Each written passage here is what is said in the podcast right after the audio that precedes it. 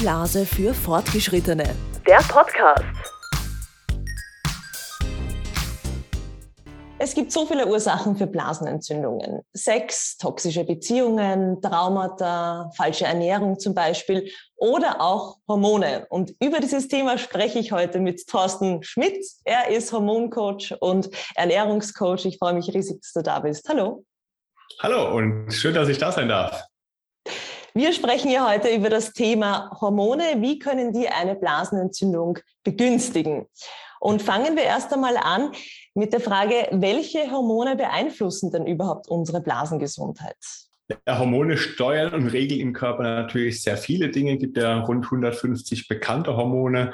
Und ähm, neben den ganz großen Basics ähm, wie Cortisol und herum gibt es natürlich so die Geschlechtshormone, die relevant sind, wenn es ums Thema Blase geht. Da haben wir Thema Testosteron, vor allem bei Männern, die leider ähm, ab und zu auch mal Blasenentzündung haben können. Ich zum Glück noch nie. Und äh, wenn so im Alter bei Männern die Testosteronproduktion nachlässt, dann kann das tatsächlich ein Thema sein von der Blasenentzündung. Und tatsächlich sind allerdings Frauen deutlich häufiger von Blasenentzündung betroffen. Ähm, ist einfach äh, bauartbedingt bedingt, weil natürlich der Harnweg da bei Frauen deutlich kürzer ist als bei Männern. Und da ist natürlich bei Frauen rund um die Wechseljahre auch das Thema Östrogen, vor allem damit verbunden auch wieder Progesteron, ein äh, großes Thema. Und ähm, bei allem hängt auch meistens das Stresshormon Cortisol irgendwo mit drin, äh, weil Stress haben heute natürlich sehr viele und das äh, Stresshormon hat leider immer Priorität, weil der Säbelzahntiger ist ja potenziell lebensbedrohlich und wenn der zu viel ins Leben tritt und dann ähm, hat es immer Vorrang und dann werden alle anderen Prozesse runtergefahren, inklusive leider dem Immunsystem.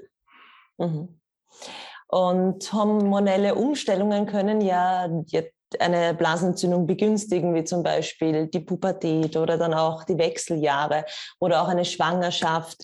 Ähm, warum ist denn das so? So eine hormonelle Umstellung wird in der Regel von den Organen natürlich irgendwo auch reguliert. Da haben wir primär die Leber, die da natürlich sehr viel macht, wenn zu viel Östrogene in dem Körper vorhanden sind. Und dann kann die Leber diese wieder abbauen, über den Darm natürlich ausschleusen und regulieren. Und du hast gerade ähm, auch die, die Pubertät genannt. Da ist es natürlich häufig auch so, das Alter war bei mir genauso. Da hat keiner Bock, irgendwo sich wirklich perfekt gesund zu ernähren, dass die Leber und der Darm gut funktioniert. Da ist äh, Fastfood an der Tagesordnung. Das heißt, hier habe ich eine Belastung durch die Ernährung statt eine Entlastung und Regeneration. Da kommt recht viel dazu. Ähm, dieses äh, Fastfood-Zeug mit allen Inhaltsstoffen, das belastet natürlich die Leber, kann den Darm schädigen, das Mikrobiom durcheinanderwirbeln und äh, ins äh, Schlechte verschieben, kann natürlich die Darmschleimhaut beeinträchtigen. Und die Hormone nicht mehr optimal reguliert, ausgeglichen werden. Eben das genannte Östrogen ist bei vielen Menschen natürlich ein Thema, dass das einfach zu viel vorhanden ist. Die Mädels bekommen heute mit 14 schon die Pille verschrieben, meistens oh. irgendwie aus Gründen wegen Akne und was auch immer, äh, ohne mitzuteilen, dass das langfristig eher die Problematik verschärft. Und dann habe ich aber in der ähm, Umwelt um uns herum, in Pflegeprodukten, in Mikroplastik, in Pestiziden, in Glyphosat, in äh, Lebensmitteln, äh, Stichwort Schweinefleisch mit den ganzen hormonell wirksamen Stoffen drin oder Kuhmilchprodukte oder alles Mögliche. Das sind auch hormonell wirksame Stoffe drin und zusammen mit der hormonellen Verhütung wird es dem Körper einfach deutlich zu viel. Und dann kann der Körper das nicht mehr optimal regulieren und dann wird es zu viel, hauptsächlich an Östrogenen irgendwo im Gewebe eingelagert. Der Giftstoff als äh, zu viel Hormon wird natürlich nicht irgendwo einfach aufgelöst im Körper, sondern ist natürlich vorhanden.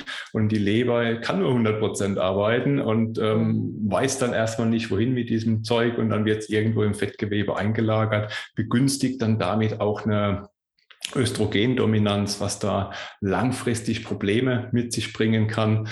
Und äh, im späteren Alter, wenn die Wechseljahre dann äh, kommen, die ja dann äh, auch die größte hormonelle Umstellung bei den Mädels sind, Ähm, da ist es dann eben das äh, Problem, dass sich da über Jahrzehnte ähm, Stoffwechselprodukte aus der Umwelt, aus der Ernährung möglicherweise angesammelt hatten. Und dann fährt die körpereigene Produktion von Östrogen, Progesteron natürlich nach unten. Ähm, die Östrogene, die aber vielleicht im Laufe des Lebens in den Körper reingekommen sind und irgendwo im Gewebe eingelagert und unschädlich gemacht werden, wie letztendlich andere Giftstoffe auch. Also Aluminium, Quecksilber wird vom Körper alles relativ ähnlich behandelt. Es wirkt irgendwo ins Gewebe reingeschoben und unschädlich gemacht. Und da ist es immer noch vorhanden, kann immer noch Zellrezeptoren blockieren und da entsprechend äh, schädigende Stoffe mit sich bringen.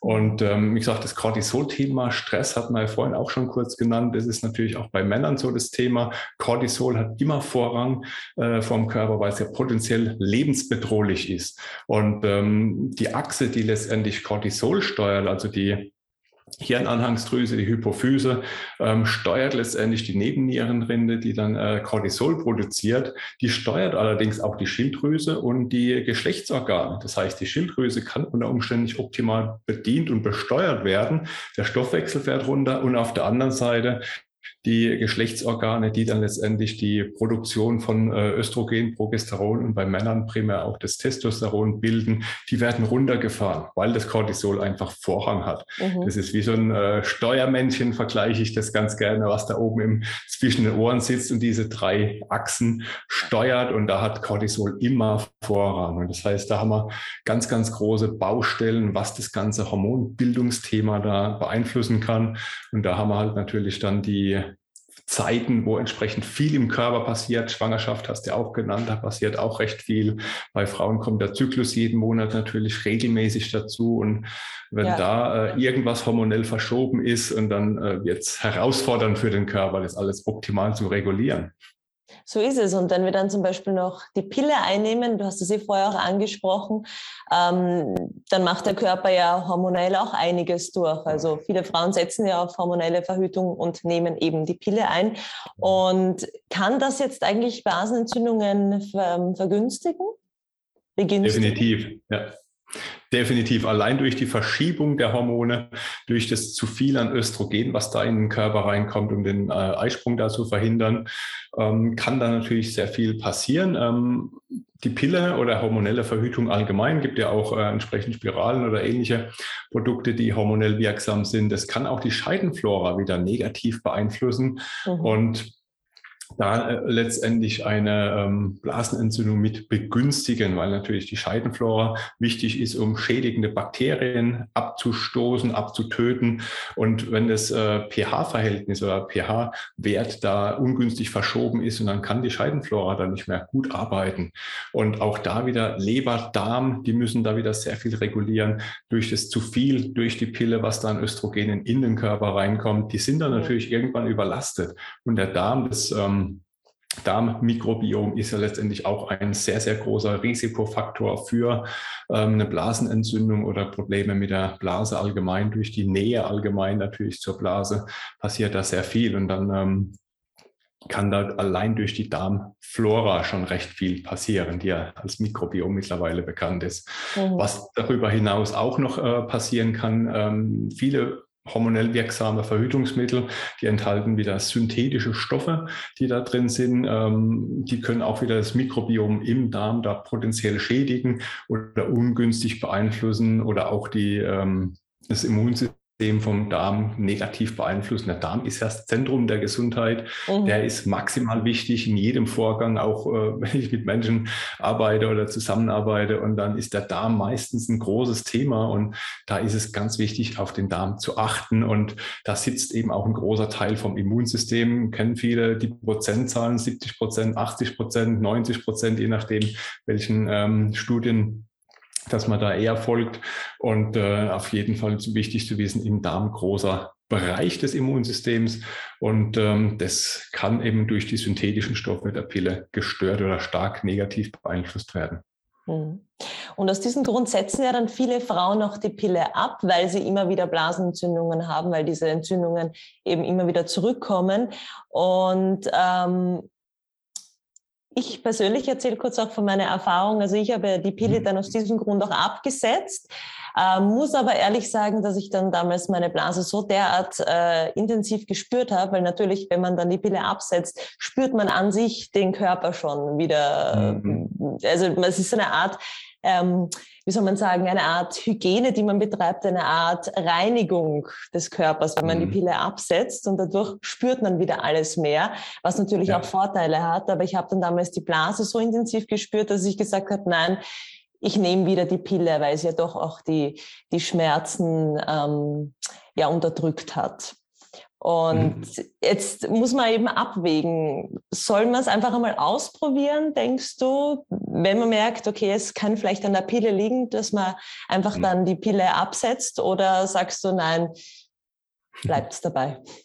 Ich würde es auf jeden Fall äh, auf, äh, machen und die Pille rausschmeißen aus dem Körper, weil es halt einfach ein Störfaktor ist, der äh, künstlich in den Körper reinkommt. Und ähm, wichtig ist, dass ich vielleicht in dem Zeitraum, wo ich dann die Pille absetze, ähm, äh, auch meinen Körper besonders unterstütze mit Mikronährstoffen, vielleicht eine Darmsanierung mit einbaue, die Leber besonders unterstütze mit Bitterstoffen, B-Vitaminen, was so dazu gehört, dass ich vielleicht auch den Darm saniere, weil das Problem ist ja immer noch, ähm, die Östrogene, die zu viel in den Körper reingekommen sind in der Zeit, sind ja immer noch vorhanden, wie vorhin schon gesagt.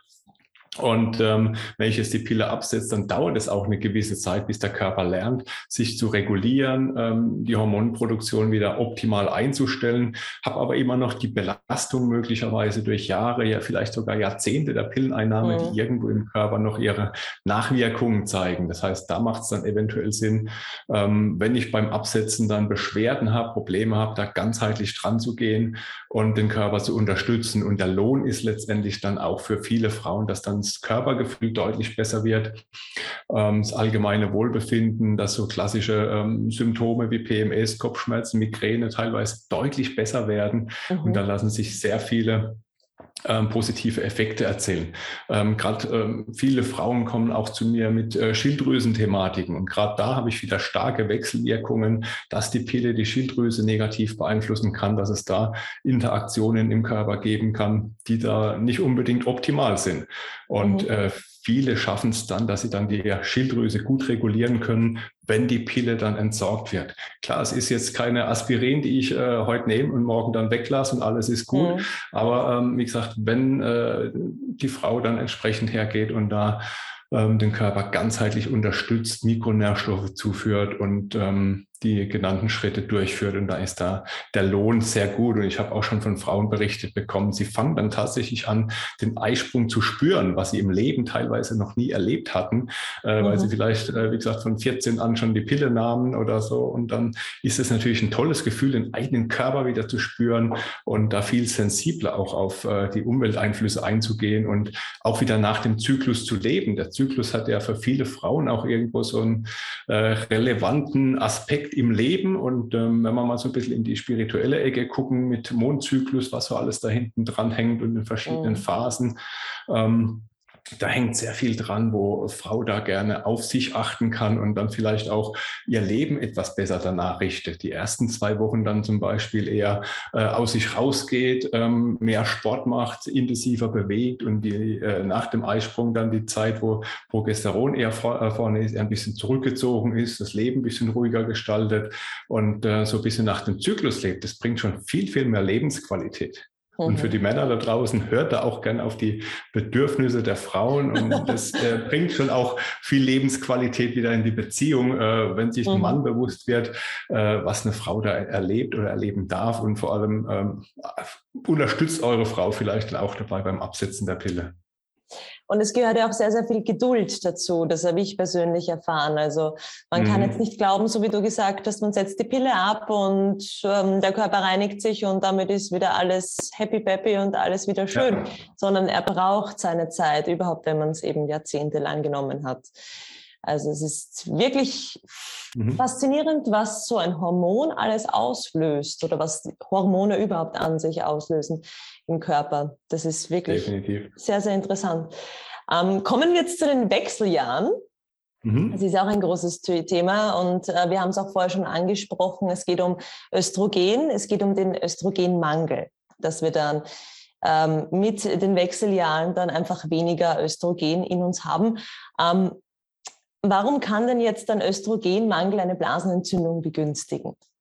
Mm, beim Östrogen haben wir jetzt mehrere ähm, Themen, die natürlich mit dem Thema Blase, Blaseentzündung eine Interaktion spielen. Gerade um die ähm, Wechseljahre herum sinkt ja erstmal die generelle Produktion, was Progesteron und Östrogen ähm, be betrifft. Und Östrogen ist auch ein ähm, Hormon, was ähm, vorhin kurz angerissen, äh, mehr Aktivität, mehr Sport bringt. Das heißt, Östrogen hat auch wieder was mit Muskulatur, mit Muskelaufbau zu tun. Äh, Testosteron natürlich auch ein kleines bisschen, wobei das bei Frauen äh, eher eine kleinere Rolle spielt, aber trotzdem vorhanden ist.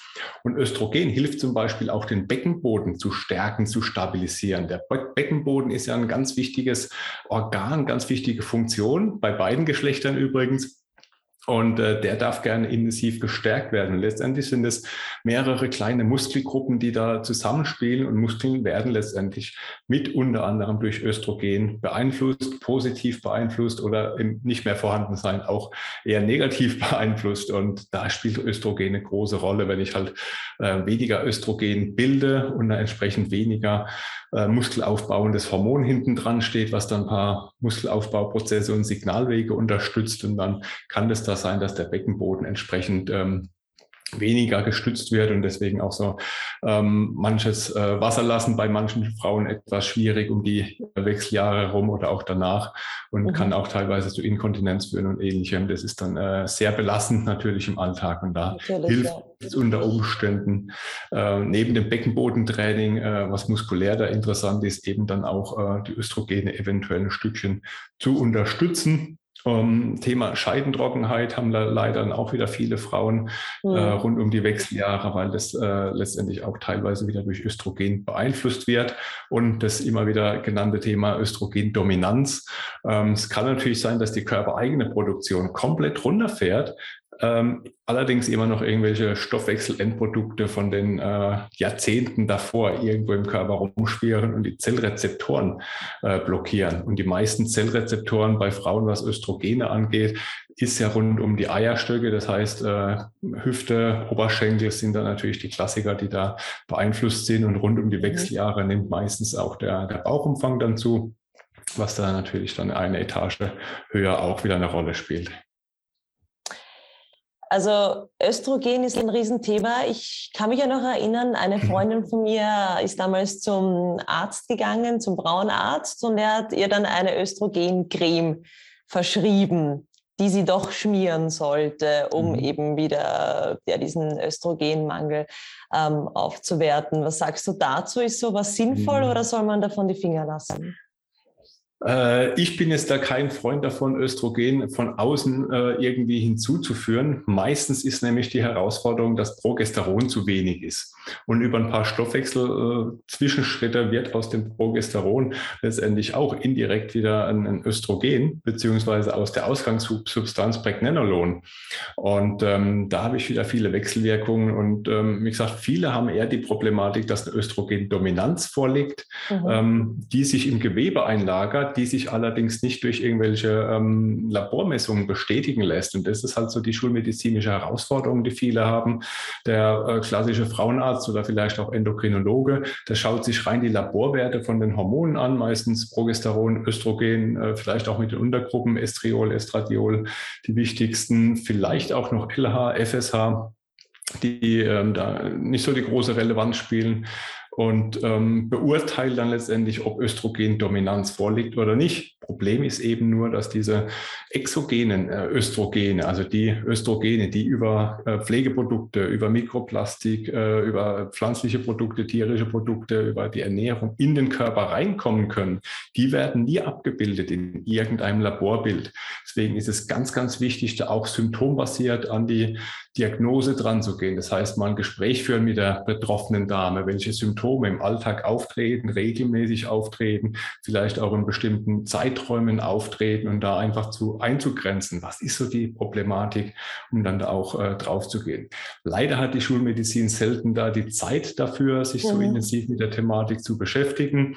Äh, so ein Labortest ist mal schnell durchgeführt und ein Rezept dann ausgestellt und Wie gesagt, erfahrungsgemäß ist es aber meistens dann eher das Progesteron, was zu wenig ist. Und dann hilft es oft schon äh, eher Progesteron oder Progesteron unterstützende Dinge zu unternehmen, über mhm. die Ernährung vielleicht das Thema Progesteron besser zu unterstützen. Da haben wir so das klassische Seed Cycling, was da bei manchen auch schon ein bisschen was helfen kann. Mhm. Und äh, eher auf dem Weg da dran zu gehen. Ja, ein äh, schwach wirkendes Östrogen ist ja das Estriol. Du hast das ja vorher auch angesprochen.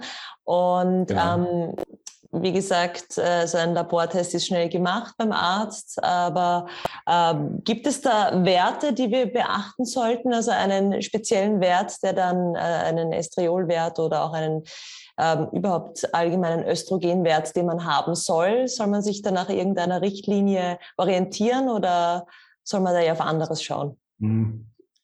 Ich würde immer das Komplettbild anschauen, weil Estriol ist natürlich ein spannendes Hormon, was rund um, rund um die Schwangerschaft eigentlich eine sehr große Rolle spielt. Später tendenziell eher äh, so eine kleinere Rolle.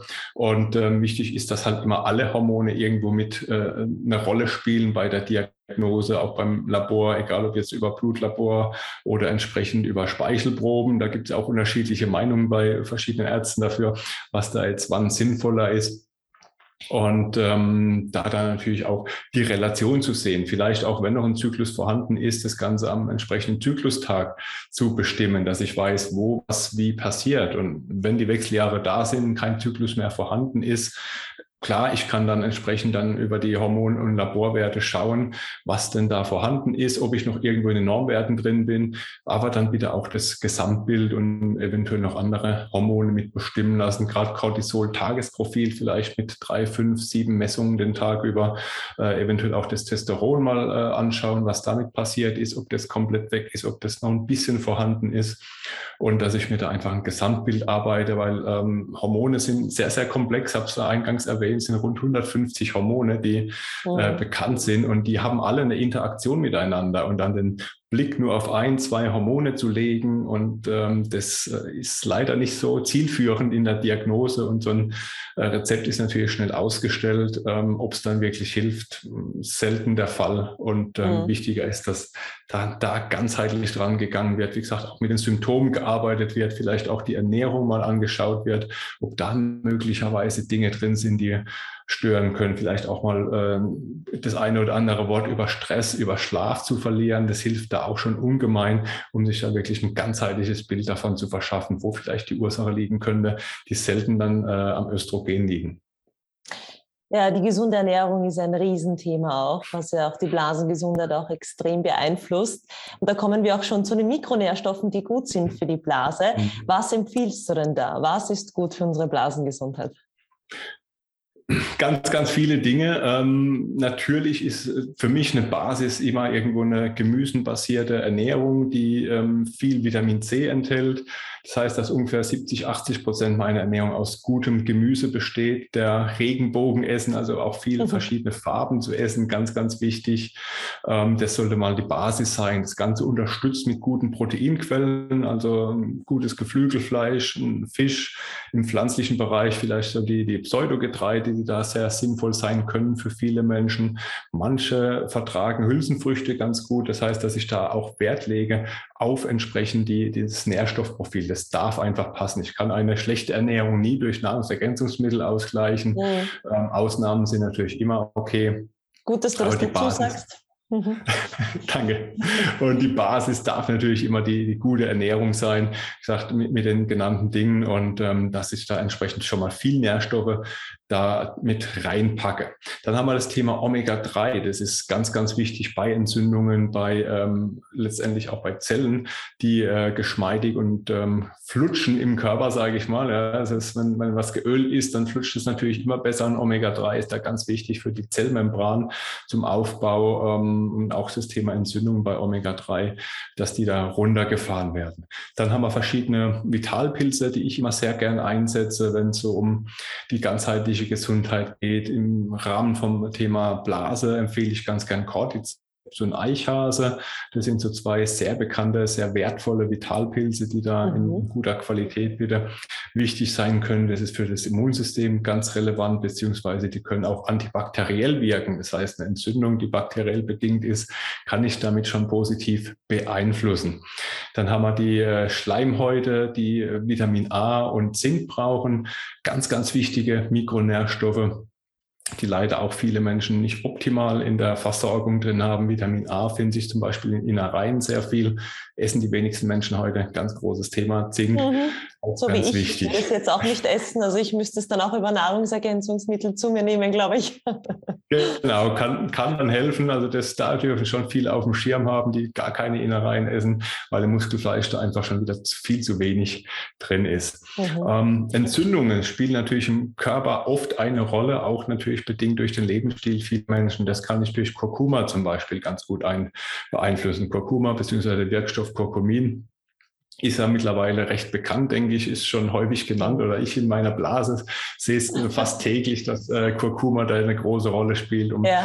um Thema äh, Entzündungen. Und was Kurkuma auch noch so besonders kann, gerade wenn es um so äh, Scheidentrockenheit geht, ist ist das Kurkumin ähm, den Feuchtigkeitshaushalt da ganz gut regulieren kann. Aha, ganz das spannende, zum ersten Mal. Ganz spannende Sache, ja. Da gab es auch eine Studie. Mhm. Sehr cool. Ähm, Aber dazu muss man auch Pfeffer ja. nehmen, oder? Oder ist das nur ein Mythos? Dass Piper, Piperin, genau. Der Wirkstoff aus, äh, aus Pfeffer, das Piperin, das kann da schon sehr wertvoll sein, äh, um einfach die Aufnahme von einem Kurkumin da nochmal deutlich zu verbessern. In vielen Produkten ist es kombiniert. Mhm. Deswegen macht es das Sinn, einfach auf eine gute Qualität zu achten von den entsprechenden Nahrungsergänzungsmitteln, dass das da mit dabei ist. Genau, also am besten ähm, wahrscheinlich auch auf Nahrungsergänzungsmitteln schauen, wo es eben schon dabei ist, weil da muss ja. man sich ums Pfeffer dann nicht mehr extra kümmern oder könnte es genau, vergessen. Genau. genau, ganz wichtig und wertvoll.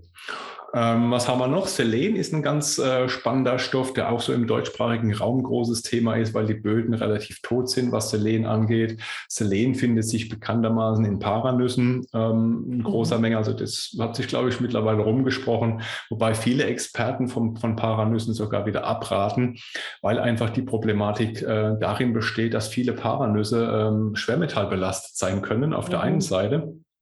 Und auf der anderen Seite kann es eben sein, dass äh, so eine Paranuss vielleicht gar kein Selen enthält, je nachdem halt auch wieder, wo der Baum steht. Wenn er gerade äh, irgendwo an der Stelle steht, wo im Boden unten drunter wieder kein Selen drin ist, kann ich eine Paranuss essen und habe aber vielleicht trotzdem kein Selen drin. Ähm, das heißt, da darf ich dann schauen, dass ich irgendwo größere Mengen dann zu mir nehme oder ähm, entsprechend dann wieder schaue, dass ich Selen äh, über Supplemente in den Körper reinbekomme, weil es eben ganz, ganz wichtig ist äh, für unter anderem auch Entgiftungsprozesse, um vielleicht auch ein zu viel an Östrogenen aus dem Körper rauszuschaufeln. Ähm, das wirkt auch als Zellschutz letztendlich und kann da ganz tolle Sachen im Körper mit bewirken. Letztendlich Schilddrüse hat man vorhin kurz erwähnt, auch ein großes Thema, weil, das, weil das Selen ja auch im Schilddrüsenstoffwechsel mit beteiligt ist. Mhm. Ähm, Beckenboden war vorhin auch so ein kleines Thema. Da ist äh, Beckenbodenmuskulatur, Magnesium ein großes Thema. Mhm. Ähm, Magnesium haben wir so die Herausforderung, dass der Magnesiumgehalt in vielen Gemüsen heute deutlich geringer ist als noch vor 100 Jahren. Das heißt, wenn ich einen mhm. Brokkoli nehme, der hat heute nur noch 20 Prozent von dem Magnesium, was äh, Anfang des 20. Jahrhunderts drin war. Und ähm, ich sehe es auch eher immer wieder in vielen Laborwerten, dass viele Menschen mit Magnesium weit, weit weg vom optimalen äh, Versorgung sind, ähm, wird an vielen Stoffwechselprozessen beteiligt. Deswegen kann ich Magnesium auch da jedem Menschen empfehlen. Ganz, ganz wichtiger Mikronährstoff, wichtiges Mineral. Selbst bei gesunder Ernährung ist nicht zugesagt, dass da der Körper optimal damit versorgt ist, vor allem weil es eben auch bei Stress stark verbraucht wird. Mhm. Ähm, nächstes, was ich auch ganz gerne empfehle, ist so das Thema Astaxanthin. Ah, Oder generell Entzündungshemmend? Genau, Astaxanthin kann ganz vieles. Da ist die letzten Jahre auch einiges an Studien veröffentlicht worden rund ums Thema Astaxanthin. Das ist ja der Farbstoff, der auch entsprechend in orangenen und roten Gemüsen drin ist, also ähm, Beta-Carotin letztendlich auch, mhm. was in Süßkartoffeln, in Karotten stark enthalten ist. Und Astaxanthin ist jetzt ein Wirkstoff, der in Algen vorkommt. Diese Algen werden von Krabben gegessen, diese Krabben werden von Flamingos gegessen. Und diese Flamingos haben das deswegen ihre rosa Farbe, weil die entsprechend sehr viel Astaxanthin über verschiedene Wege aufnehmen. Und ähm, Astaxanthin, du hast es gerade erwähnt, Entzündungen auch ein ganz wertvoller Beitrag, dass Astaxanthin da entsprechend Entzündungen runterfahren kann. Wirkt also entzündungshemmend. Und Astaxanthin wirkt auch wieder antimikrobiell, das heißt, da wirkt es auch wieder schützend bei ähm, irgendwelchen mikrobischen Verunreinigungen oder anderem. Nebenbei kann Astaxanthin auch so einen kleinen Sonnenschutz mit beitragen, was auch mhm. ganz wertvoll ist äh, für die Haut als UV-Schutz. Äh, freie Radikale werden damit entsprechend gebunden. Ähm, was da rund noch um das Thema ist, ist CBD. CBD-Öl finde ich auch immer ganz spannend. Mhm. Ähm, das Kommt jetzt auch immer mehr? Ja. Kommt jetzt auch immer mehr. Also immer mehr Leute genau. beschäftigen sich damit. Es war ja früher auch eher so ein verschrieenes Thema, aber jetzt wird es ja. immer beliebter, sagen wir so. Genau, CBD finde ich sehr spannend, äh, nicht nur zur Erholung, Regeneration, wirkt natürlich generell entspannend, wirkt gegen Entzündungen und äh, ist mittlerweile auch vielfältig äh, zu verwenden und kann da, gerade wenn natürlich viel Stress und typische Wechseljahresbeschwerden auch noch auftreten mit Hitzewallungen und was sonst noch so dazugehört, kann das natürlich nicht nur für die Blase, sondern auch für andere Gesundheitsthemen, die meistens in dem Zeitraum auch mit auftreten, da wertvolle Dienste leisten und da echt sehr genial sein. Ja, du hast jetzt um, ähm. einige Nahrungsergänzungsmittel aufgezählt. Genau. Wie viele, gibt es einen Richtwert, wie viele ich denn nehmen soll, kann, darf? Oder kann ich unendlich viele nehmen? Aber ich glaube, dann ist der Körper auch gerne mal schnell überfordert, oder? Wenn ich dann auch viele, viele noch einmal ja. nehme. Also gibt es denn einen Richtwert? Ähm, ich würde mich natürlich bei allen irgendwo auch immer mal nach meinem Körpergefühl ach, äh, achten. Das heißt, ähm, wenn du als Zuschauer, Zuschauerin da draußen das eine oder andere ausprobieren möchtest, teste es gerne mal. Jeder Körper braucht natürlich was anderes. Jeder hat einen eigenen anderen Bedarf. Die Ernährung und die Lebensstil äh, Umstände sind natürlich bei jedem individuell unterschiedlich. Ja? Wenn ich jetzt sowieso schon Magnesium vielleicht dabei habe, dann ist es natürlich schon mal ein guter, eine gute Basis. Wenn ich relativ viel Fisch, Algen in meiner Ernährung habe, kann ich vielleicht Omega-3 erstmal weglassen. Ähm, und ansonsten kommt es natürlich darauf an, wie reagiert mein Körper drauf, was passiert in meinem Körper mit dem einen oder anderen Stoff.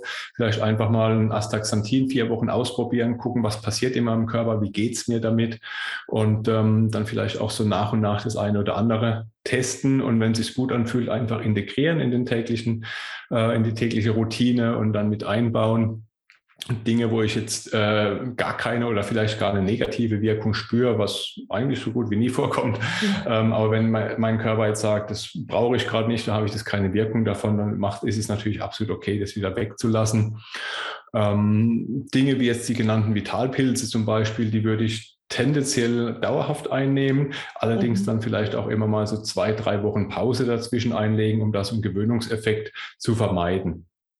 Und bei anderen Stoffen, da kommt es, wie gesagt, auch stark darauf an, was über die Ernährung reinkommt. Und ähm, im Idealfall teste ich das einmal im Jahr vielleicht über einen Arzt, dass ich einfach die relevanten Laborwerte mal anschaue ähm, und dann beim Schulmediziner Bereitschaft signalisiere, dass die Werte privat bezahlt werden. Das ist oft so die Hürde für viele. Es lohnt sich auf der anderen Seite allerdings da einfach mal individuell zu schauen, wie geht's meinem Körper und dann darauf zu achten, dass ich nicht gerade so schulmedizinisch in der Norm bin. Das ist eine Schul äh, Schulnote 4 dann meistens und ausreichend. Der meist, die meisten Hausärzte sagen dann, das ist alles okay, weil es gerade so in der Norm ist, mhm. ausreichend, um nicht äh, größere Krankheiten zu bekommen. Wichtig ist aber, du möchtest ja im Idealfall eine Schulnote mindestens eine 2, vielleicht sogar eine 1 haben und das ist bei vielen Mikronährstoffen die Obergrenze von der Labornorm. Die Labornorm wird ja meistens durch den, als Durchschnitt von kranken Menschen irgendwo berechnet. Mhm. Und du möchtest ja in deinem Alltag irgendwo schmerzfrei sein, ein gutes, vitales Leben haben. Das heißt, du darfst dann gerne schauen, dass du an der Obergrenze bist und dann gezielt supplementieren, was dein Körper da in dem Moment braucht. Das heißt, diese Nahrungsergänzungsmittel sind nicht nur vorbeugend, sondern auch wenn ich jetzt einen Infekt habe, dass dieser Infekt schneller weggeht, oder? Zum Beispiel, wenn ich jetzt eine Blasenentzündung bekomme. Mhm.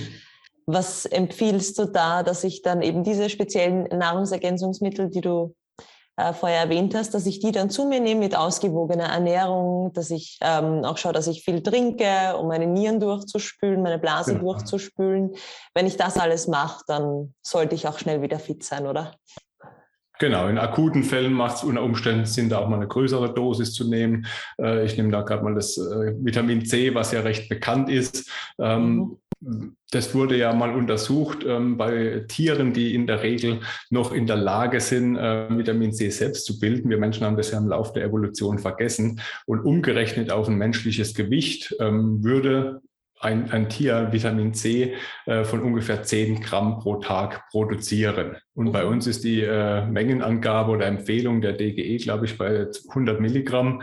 Ja. Ähm, und da dürfen es aber kann mal mehrere Gramm sein pro Tag, wenn ich da wirklich eine akute Entzündung habe. Das äh, sind dann mal zwei, drei, vier, fünf Gramm am Tag. Und auch bei den anderen Mikronährstoffen können es äh, auch im Akutfall mal deutlich mehr sein. Zink kurzzeitig mal 50 Milligramm am Tag einzunehmen ist selten ein Problem. Da gibt es auch einige Ex Experten, die das da sehr gerne mit entsprechend empfehlen.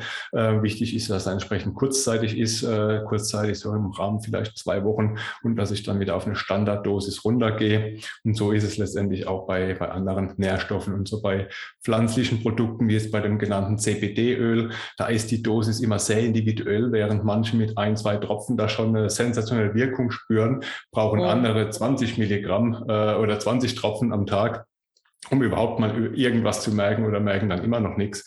Letztendlich sind da auch äh, verschiedene Enzyme hinten dran, die über Gene beeinflusst werden. Das heißt, da ist ein sehr großer individueller Faktor, wo der Körper dann letztendlich drauf anspricht um das jetzt zusammenzufassen, du sagst, dass man wegkommen sollte von diesen Hormonen, wie zum Beispiel der Pille und äh, hin zur natürlichen Verhütungsmethode zum Beispiel mhm. und dass man einfach diese synthetischen Sachen einfach dem Körper nicht antun soll, oder? Wenn ich das noch einmal so zusammenfasse. Definitiv, genau. Das ist die beste Zusammenfassung, die ich allen mitgeben darf. Versuche da möglichst drauf zu verzichten, ähm, irgendwo äh, hormonelle Verhütung mit einzubauen. Gibt heute mit NFP und ähnlichen Methoden äh, genug Alternativen, die ich jeder Dame empfehlen kann, jedem Paar empfehlen kann. Der Partner darf da natürlich dann auch mitspielen. Und ähm, das ist so, so wichtig, dass ich dem Körper da möglichst wenig zuführe. Letztendlich haben alle äh, Dinge, die von der Pharmaindustrie kommen, ihre Berechtigung und ihren sinnvollen Zweck. Allerdings hat jede Wirkung auch ihre Nebenwirkungen, ja. ähm, kann irgendwelche Dinge im Körper mit anrichten, ob, egal ob es jetzt die hormonelle Verhütung ist oder andere Medikamente. Wenn ich es natürlich brauche, weil ich jetzt eine chronische Krankheit habe oder einen akuten Fall, kein Thema, rein damit. Alles andere, ähm, dauerhafte Einnahmen von vielen Dingen sind immer sehr in Frage zu stellen. Und im Idealfall bringe ich meinen Körper einmal auf Vordermann, äh, dass es ihm gut geht, dass die Ernährung passt, dass Darm, äh, Leber gut arbeiten können, die Niere natürlich zum Durchspülen, ganz wichtig, dass die Basis passt was baue da ein gutes Fundament auf und dann schaffe ich es auch, dass ich bis ans äh, Lebensende im Idealfall frei von chemischen Mitteln bleiben kann. Und weil du kurz äh, die Infektionen, die chronischen Krankheiten erwähnt hast, ich finde es auch immer sehr gut, wenn man am Anfang beginnt, das auf natürliche Weise zu bekämpfen, eine Blasenentzündung zum Beispiel, und nicht gleich äh, zum erst guten, erstbesten Antibiotikum zu greifen, mhm. nur weil mhm. das der Arzt einem jetzt verschreibt. Ähm, finde ich sehr, sehr wichtig immer wieder zu sagen, weil viele Frauen zum Arzt gehen und das Erste, was sie bekommen, ein Antibiotikum verschrieben. Also mhm. hier schauen auf natürlichen Wege dann auch wieder seinen Körper aufzubauen, ihn zu regenerieren und ja, ihn zu reinigen, wenn man das so sagen kann. Ja, ja, das ist passt perfektes Reinigen, genau. Das brauchen viele Menschen heute leider. Die Blase für Fortgeschrittene. Der Podcast.